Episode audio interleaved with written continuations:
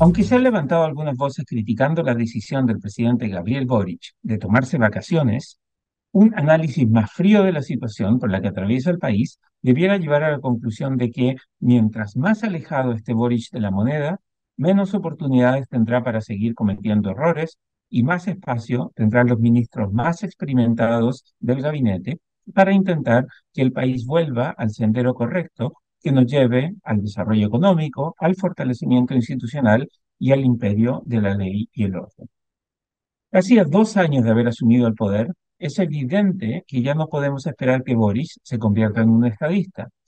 se comporte como un líder unificador y moderado, ponga por delante el pragmatismo constructivo y abandone esos ímpetus fundacionales y de extrema izquierda que caracterizaron su carrera política anterior y sus años como líder estudiantil. Aunque algunos nunca dejan de esperar milagros, es difícil que, después de dos años en el poder, un presidente tenga algo nuevo o diferente que ofrecer. Ya sabemos qué tipo de presidente es Boric. Aunque es capaz de mostrar humanidad y respeto por las tradiciones, como lo acaba de hacer cuando debió liderar el funeral de Estado para el fallecido expresidente Sebastián Piñera, Boric es incapaz de habitar a cabalidad el cargo de presidente de la República. Boric nunca ha aspirado a ser el presidente de todos los chilenos. Lo suyo siempre fue, y seguirá siendo, un intento kitsch por recrear en pleno siglo XXI la fracasada gestión de Salvador Allende entre 1970 y 1973. Como el primer presidente de Chile que nació después del golpe militar, Boric está obsesionado con la polarizadora, fracasada y dolorosa experiencia del gobierno de la Unidad Popular. Habiendo nacido en 1986, unos meses antes del atentado de Pinochet, en las postrimerías de la dictadura, Boric tampoco tiene recuerdos de esa complicada y dolorosa época. Sus memorias son todas del Chile exitoso de los 90, que avanzaba a paso firme hacia la consolidación democrática y el desarrollo económico. Como muchos que sienten injustificada nostalgia por un pasado que nunca vivieron y que equivocadamente idealizan, Boric no ha podido desprenderse de la sombra de Allende que parece atormentar su vida. Desde su discurso de la noche de la victoria de segunda vuelta, pasando por su discurso de toma de poder el 11 de marzo del 2022, su fallida conmemoración del 11 de septiembre y sus intentos por convertirse en un gran orador, incluidas sus poéticas referencias, es evidente que Boric se inspira en Allende cuando intenta habitar el cargo de presidente. Hasta en su desordenada vida amorosa, Boris se parece más a Allende que a sus predecesores inmediatos.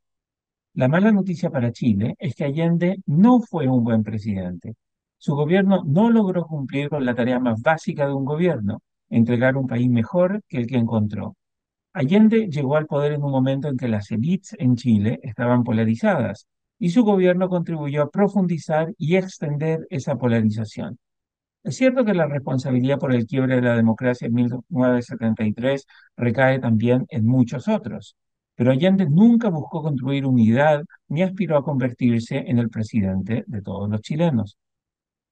Habiendo tantos otros presidentes a los que Boric pudiera emular, desde Patricio Elwin a Ricardo Lagos o incluso la propia Michelle Bachelet, de quien Boric en realidad parece ser un heredero político, Boric ha optado por inspirarse en Salvador Allende.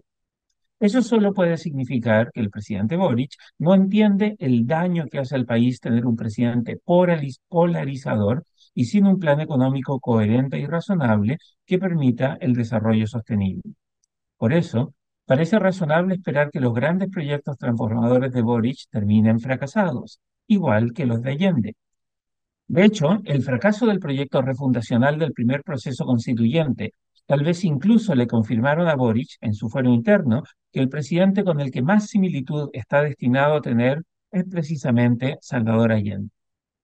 Precisamente porque Boric no está ni interesado ni capacitado para hacerse cargo de los problemas urgentes e inmediatos de seguridad ciudadana y a la imperiosa necesidad de retomar el sendero del crecimiento económico, tal vez lo mejor para Chile hoy es que el presidente se desconecte de lo que ocurre en la moneda.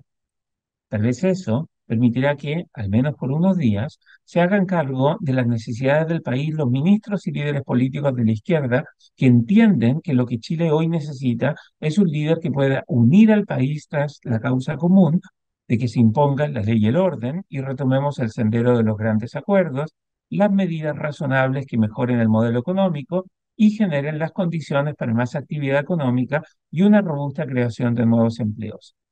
Como en sus dos años en el poder, Boric ha demostrado que esas no son ni sus prioridades ni sus expertise, las vacaciones que ahora se está tomando el presidente pudieran terminar siendo precisamente lo que el país más necesita. El libero, la realidad como no la habías visto. Haz que estos contenidos lleguen más lejos haciéndote miembro de la red Libero.